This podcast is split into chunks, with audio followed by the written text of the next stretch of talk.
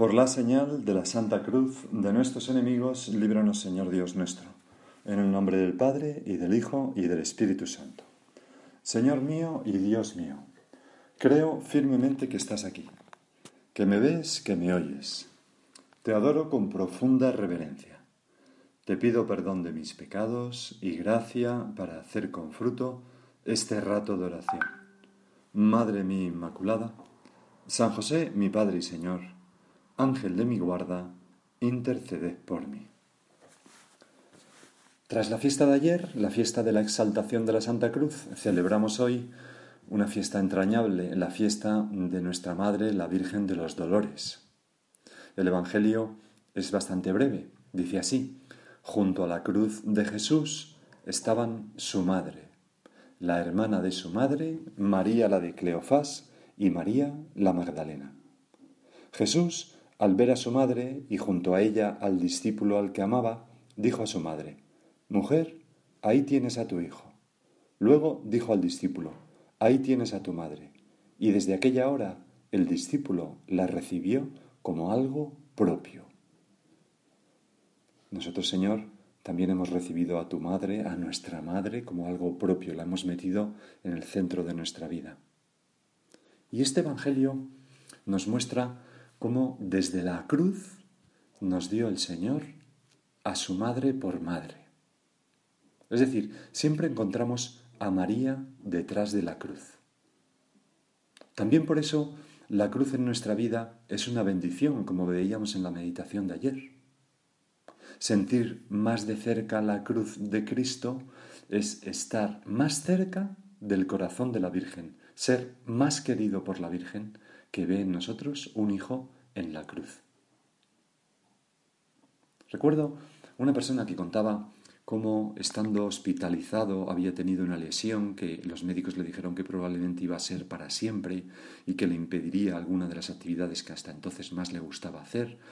Y, entonces esta persona mm, pasó eh, pues la típica noche en el hospital, desvelado, iba pensando, hay que ver esto, que faena, pero entonces, a lo largo de la noche, tuvo como una revelación y notó que la Virgen mm, le quería de manera especial y por eso estaba muy detrás de esa lesión que había sufrido.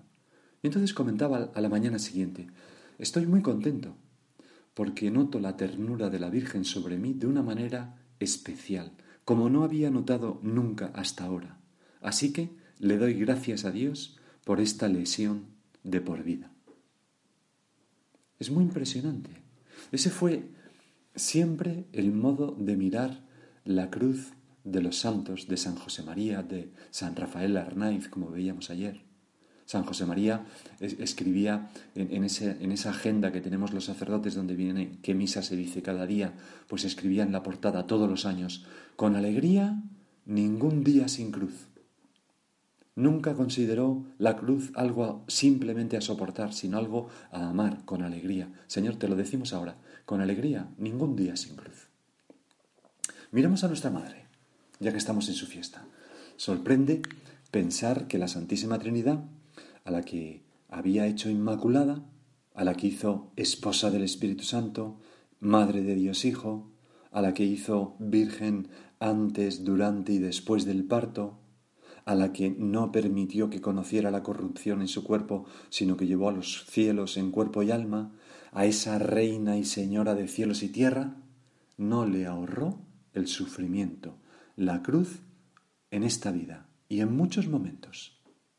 Más aún, nadie ha sufrido como ella, aunque también podemos decir que nadie ha sido más feliz que ella.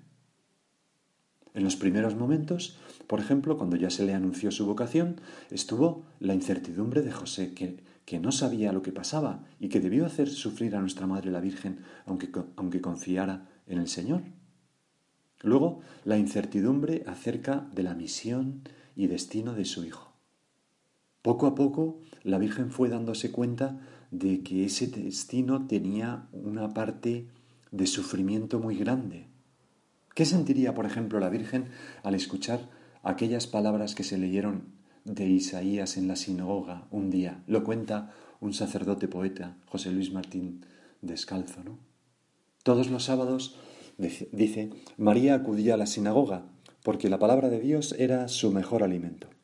Pero desde lo del ángel, todo lo que allí se leía estaba para ella como poblado de campanas. Y es que no había palabra de las escrituras que a ella no le hablase del chiquitín que albergaba dentro. Todo le parecía una biografía anticipada de su pequeño, hasta que un día el encargado de la lectura en la sinagoga tomó el rollo de Isaías 52 y en voz alta dijo, Mirad, mi siervo tendrá éxito, subirá y crecerá mucho. Como muchos se espantaron de él, porque desfigurado no parecía hombre, ni tenía aspecto humano, así asombrará muchos pueblos. Y María, que escuchaba toda, se entenebrecía, y su corazón sangraba, y temblando repetía, Ay dolor, dolor, dolor, si seréis vos mi Señor. Y el lector prosiguió. Lo vimos sin aspecto atrayente, Isaías, despreciado y evitado de los hombres, como varón de dolores acostumbrado a sufrimientos, ante el cual se ocultan los rostros despreciado y desestimado. Las palabras del profeta su corazón traspasaban, y mezclados con el llanto, sus gemidos se escapaban. ¡Ay, sangra corazón mío, que está hablando de mi niño! Y continuó el lector. Él soportó nuestros sufrimientos y aguantó nuestros dolores. Nosotros lo estimamos leproso, herido de Dios, humillado, pero Él fue traspasado por nuestras rebeliones, triturado por nuestros crímenes. Y María se alegraba de ver al hombre salvado, mas era madre y temblaba por el hijo maltratado. Ay, mi amor, mi amor, mi amor, ¿por qué has de ser redentor? Y dando la vuelta al rollo, la palabra del lector continuó penetrando a María como una espada. Nuestro castigo saludable cayó sobre él. Sus cicatrices nos curaron. Todos errábamos como ovejas, cada uno siguiendo su camino. Y Dios cargó sobre él todos nuestros crímenes. Maltratado se humillaba y no abría la boca. Como cordero llevado al matadero, como oveja ante el esquilador, enmudecía y no abría la boca. María se preguntaba, ¿por qué no podría ser como los demás su hijo? Un hijo para querer. Ay, mi pequeño cordero, conducido al matadero. Y el lector siguió golpeando y golpeando. Lo arrancaron de la tierra de los vivos, por los pecados de mi pueblo lo hicieron. Le dieron sepultura con los malvados y una tumba con los malhechores, aunque no había cometido crímenes ni hubo engaño en su boca. El Señor quiso triturarlo con el sufrimiento y entrega y, y entregar su vida como expiación. Y recordando a aquel ángel que un día la visitó, pensaba, qué lejos de todo lo que Gabriel me anunció, y preguntó, Ángel de luz, ¿me habrás engañado tú? Y el lector concluyó su lectura diciendo, porque expuso su vida a la muerte y fue contado entre los pecadores, él tomó el pecado de muchos e intercedió por los pecadores. Y María se inclinaba ante el misterio de Dios y aceptaba pagar ella el mal que no cometió. Ay, hijo mío adorado, no tengas miedo, mi amor, que cuando llegue el dolor vas a tenerme a tu lado. Qué bonito, Madre nuestra, pues esta poesía, cómo nos ayuda a rezar, ¿verdad? Parece que para, hablar de la Virgen no se puede hablar más que en poesía, ¿verdad? Junto a la cruz de Jesús estaba su madre, nos dice Juan. Ay, hijo mío adorado, no tengas miedo, mi amor, que cuando llegue el dolor vas a tenerme a tu lado. Y eso mismo nos dice a nosotros. Siempre que, que llega el dolor, la Virgen está, como buena madre, a nuestro lado. Luego, en la vida de la Virgen estuvo, pues, la cruz continuamente presente. Tenemos, por ejemplo, la marcha Belén, el nacimiento en pobreza, por no tener sitio en la posada, carecían hasta de lo necesario el cambio de planes que supuso la huida a Egipto, el miedo de ser alcanzados por los soldados, los ecos de la matanza de los inocentes, esas persecuciones desde fuera. Luego, a su regreso a Tierra Santa, el anciano Simeón les anuncia crueles sufrimientos que se recogen por ejemplo, en el verso de la antífona de entrada de la misa de hoy, y a ti una espada te traspasará el alma. Un atisbo de esos sufrimientos lo tiene nuestra madre, por ejemplo, en el, episodio del niño perdido hallado en el templo. ¿Qué, qué mal lo pasó la Virgen con ese episodio? Qué contrariedad, qué remordimientos por haber perdido al Mesías, aunque no tuvo ninguna culpa. Y luego, durante la vida pública del Señor, tantas alegrías, pero también tanto sufrimiento. La Virgen vería la corriente de odio que se cernía sobre su Hijo, hasta culminar en la pasión y muerte de Jesús, donde su corazón de madre sufrió todo lo que se puede sufrir y consintió en la muerte de su Hijo. Esa oración maravillosa que se lee en las misas en el día de hoy, la secuencia ¿no? de la Virgen Dolorosa, las primeras estrofas dicen, la Madre piadosa estaba junto a la cruz y lloraba, mientras el Hijo pendía, cuya alma, triste y llorosa, traspasada y dolorosa, fiero cuchillo tenía. Oh cuán triste y cuán aflicta se vio la Madre bendita. De tantos tormentos llena, cuando triste contemplaba y dolorosa miraba del Hijo amado la pena. En cuanto tendrá el Señor la cruz que a esa criatura tan excelsa, a la que más amó, no le quiso privar de ella tan abundantemente en su vida. Y, y precisamente fue tras el encuentro con la Santa Cruz cuando la maternidad de la Virgen alcanzó dimensión universal. He ahí a tu Hijo, le dice. La cruz fue para nuestra Madre también un motivo de gozo al recibir a todos los hombres como hijos en su corazón, hecho para tener muchos hijos. Un solo hijo, ¿verdad? Dice Dorazinski, era demasiado poco para una madre así. Es casi una blasfemia porque ese hijo es Cristo, no es el Hijo de Dios, ¿no? Pero se entiende lo que quiere decir. Bueno, pues en cambio nosotros, y lo decimos con vergüenza, ¿cuántas veces huimos de tu cruz y de nuestra Madre dolorosa que estaba junto a la cruz y lloraba? A veces, Señor, estamos crucificados, pero no contigo, sino por nuestros gustos y caprichos, por nuestros pecados y pasiones. Nuestra pereza, nuestra soberbia, nuestro orgullo, nuestra sensualidad, nuestra envidia o nuestro estado de ánimo, ¿no? Nos atan algo que, que no es la cruz de Jesús, sino mi propia cruz. San José María decía en Forja, Cristo clavado en la cruz, y tú, todavía metido solo en tus gustos. Me corrijo, clavado por tus gustos. Señor, ya no más, Madre nuestra, ya no más, te lo decimos de verdad. Venga la cruz de Cristo y con ella tu fuerza para llevarla con alegría. Nosotros queremos amarte con ese amor verdadero y gustoso que hace feliz al alma renunciando por el amado, que está basado, por tanto, pues en cierto sufrimiento, porque no cabe amor sin renuncia. Qué bien expresa todos estos sentimientos la tercera estrofa de la secuencia. ¿Y cuál hombre no llorara si a la madre contemplara de Cristo en tanto dolor? ¿Y quién no se entristeciera, madre piadosa, si os viera sujeta a tanto dolor? No desde luego nosotros, Señor. Nosotros nos entristecemos al ver pues una imagen de la dolorosa y, espontáneamente nuestro corazón se, se pone junto a nuestra madre para acompañarle. Le sentimos conmoverse y lo ponemos ahí junto a la Virgen porque, como, como se escribe en el Vía Crucis de San José María, la, Virgen Santísima es nuestra Madre y no queremos ni podemos dejarla sola. Y nosotros, Madre nuestra, en este día no te vamos a dejar sola ni un momento. Desde la primera hora del día con el ofrecimiento de obras, pasando por el ángelus, por el rezo del rosario, por las miradas a tus imágenes, vamos a estar junto a ti, sin huir de la cruz, también cumpliendo con nuestro deber. Y nos atrevemos a decirte lo que dice la quinta estrofa de la secuencia.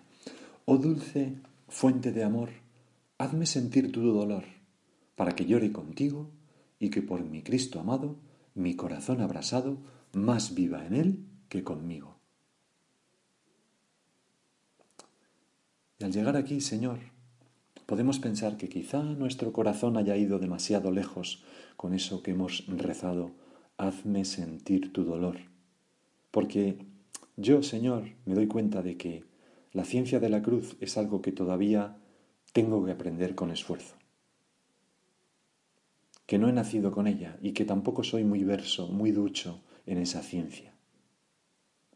Me consuela mucho ver que también a ti te costó sangre aprenderla.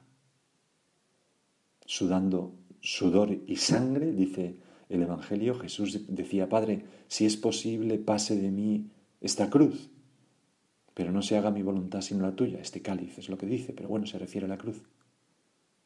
Bueno, también yo, Señor, noto esa resistencia interior. Me imagino que te pasará a ti que me escuchas, porque el amor a la cruz se opone a nuestro gusto espontáneo por la vida. Y por eso, Madre, acudimos a ti y te pedimos que nos ayudes a dar ese giro copernicano, copernicano esa conversión en nuestra vida. Oh fuente dulce de amor, hazme sentir tu dolor para que llore contigo. Pues examinémonos de cómo recibimos esas contradicciones que son la Santa Cruz en el trabajo, en la convivencia, en la familia, en lo personal, en la salud. Si las recibimos sin quejas, superando la reacción inicial de disgusto, aceptando estar junto a nuestra madre.